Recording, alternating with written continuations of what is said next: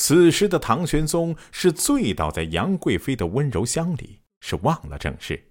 当年诬陷张九龄那个李林甫，如今是在丞相的宝座上稳如泰山啊！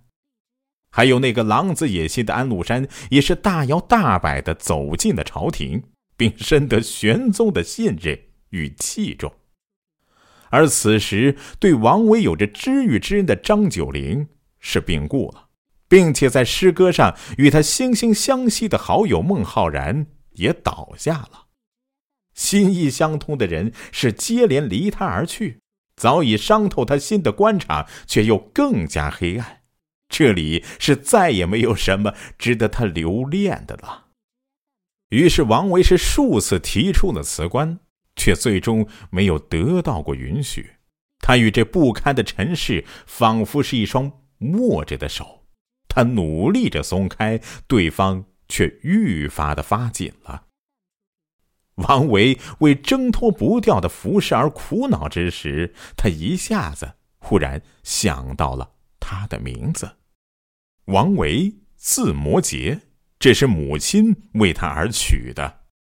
这维摩诘是印度一位得道的高僧，是笃信佛教的母亲在他生命之初就为他设定好了一颗禅心啊！难道这颗禅心就可以轻易的被尘俗所扰乱吗？喧嚣不放过他，但王维的心中是自有宁静。在长安城东南方向的四十里处，有一座叫做蓝田的县城。自古以来，这里以盛产美玉而著称。从蓝田再往东南三十里，便到了辋川镇。这里是青山一立，奇花遍野，瀑布以溪流，是飞速其间。终南之秀，终蓝田，濯其英者为辋川。武则天时代的名臣，同时也是那一时期的文坛大人物宋之问。曾经在这里是修建过一栋别墅，如今啊，这栋别墅已许久没有主人了。也许这也就是缘分吧。王维每次去禅院里与僧人探讨佛法时，总是要路过这座别致的宅院。这里是幽静而安宁，如世外桃源一般，让他是心生向往啊。于是后来，王维就成了这里的新主人，从此在长安与辋川间是过着半官半隐的生活。空山不见人，但闻人语声。返景入深林，复照青苔上。这是王维的鹿柴。空山新雨后，天气晚来秋。明月松间照，清泉石上流。竹喧归浣女，莲动下渔舟。随意春芳歇，王孙自可留。这是王维的山居秋暝。空山，一座又一座空山，如此人影足迹，树木繁茂。泉水积石，浣女嬉戏的山，在王维的笔下，怎么就成了空山呢？的确，辋川别业附近的这些山并不空，但是在王维的眼里，他们却是空的。不仅这里是些山，万事万物在经历了宦海沉浮、官场险恶的王维眼里，这都是空的。这大概就是佛语里常说的“色即是空”。天色虽已晚了，却有明月相照，晚又有何妨？群芳已凋，却又青松常在，寒又有何惧呢？还有那潺潺的清泉，泠泠的作响；还有那春天一样的少女，是在林中嬉戏；还有那充满烟火之气的渔船劳作。连无限高洁的莲花都是为之荡漾，又何况是王维呢？自古逢秋悲寂了，王维是在这万物凋零、凄神寒骨的秋季里，在这深山里是看到了蓬勃的春意。是啊，比之世事的艰辛和政治的险恶，秋也未尝不是美好的。是怪不得《楚辞》里说：“王孙归来兮，山中兮不可久留。”而王维却说：“随意春芳歇，王孙自可留。”自此间，王维是又经历了十二年的光景，每每被朝廷的黑暗和世事的艰难折磨得透不过气之时，这辋川别业里的日子。总能像密林里漏下的日光，给他的生活是照以光亮。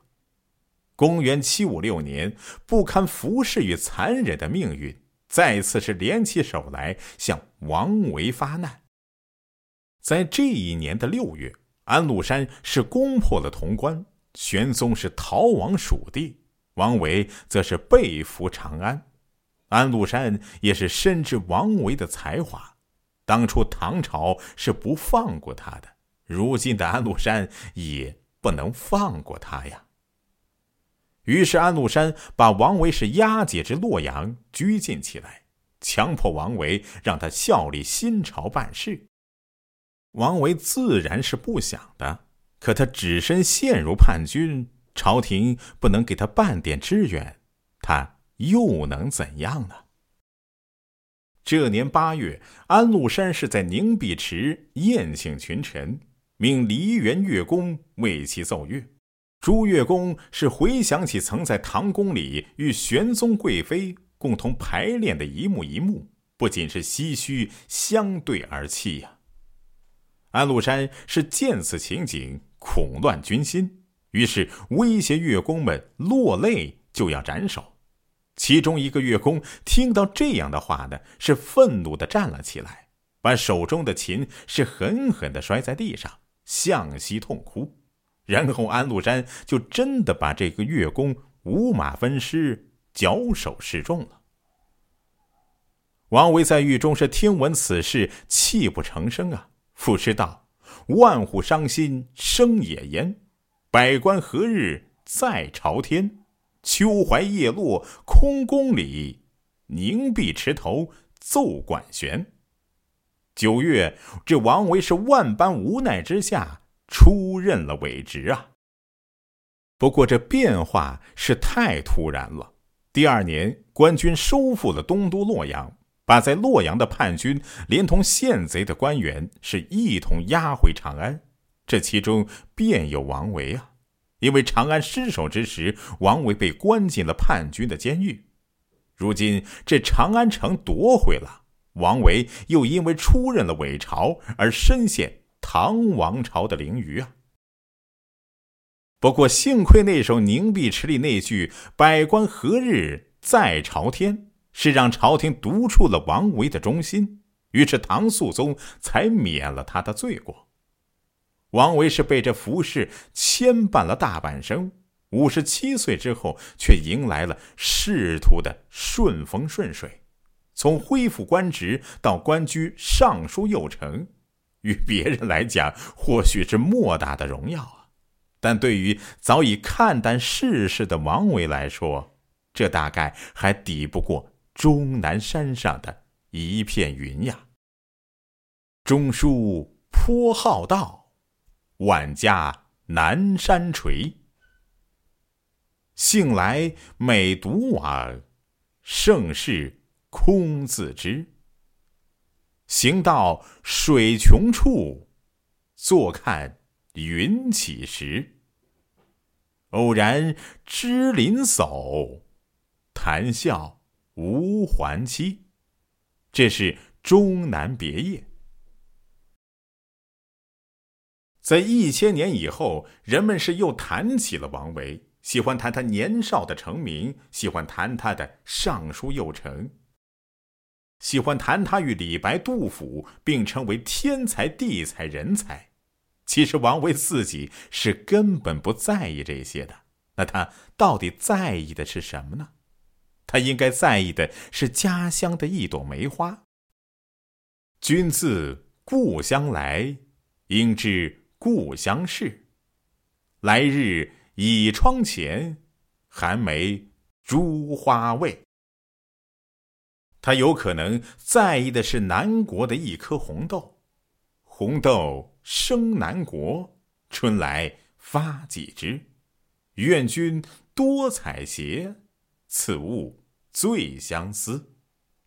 也许他在意的还有辋川别业里的一竹心仪。木末芙蓉花，山中发红萼。见户寂无人，纷纷开且落。这是心仪屋。我们与王维呢，都是挣不脱这浮世的。